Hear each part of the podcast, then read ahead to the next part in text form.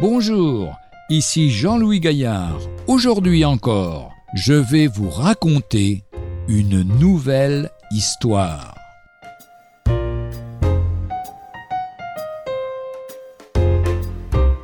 Le pardon et l'amour d'un père.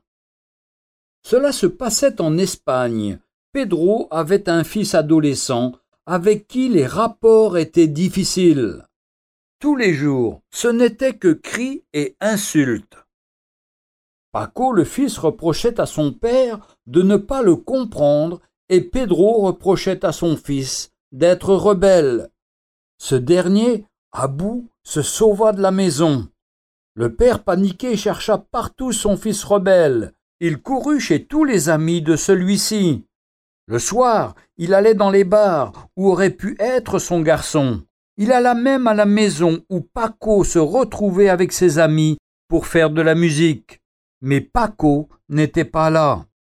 Finalement, à bout d'idées et ne sachant que faire, il fit paraître une annonce dans le journal populaire de Madrid. L'annonce disait Paco, je te pardonne de tout mon cœur, reviens à la maison, je t'aime et tu me manques terriblement. Retrouve-moi demain à midi devant le bureau du journal, sur la grande place, ton père qui t'aime et qui ne peut vivre sans toi. Le lendemain, à midi, le père se précipita devant le bureau du journal.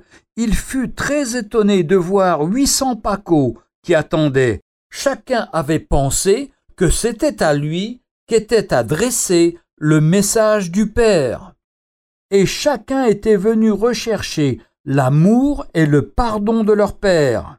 Et vous, savez-vous que le Père céleste vous adresse un appel? Reviens et je te pardonnerai dit-il à travers les prophètes de l'Ancien Testament Et la plus grande preuve qu'il nous donne de son amour et de son pardon, c'est qu'il a donné son Fils unique, afin que quiconque croit en lui ne périsse point, mais qu'il ait la vie éternelle. Et vous, avez-vous entendu ce cri qu'il vous adresse à travers chaque page de la parole de Dieu, la Bible? Avez-vous vu sa main tendue vers vous, nuit et jour? Qu'allez-vous répondre? Attrapez cette main, entendez cet appel et rentrez dans la maison du Père. Il vous a préparé un banquet et des vêtements de fête, comme lorsque le Fils prodigue est revenu nous trouvons ce passage dans l'Évangile de Luc au chapitre 15, versets 11 à 32. Revenez, il vous appelle. Retrouvez un jour une histoire sur www.365histoire.com.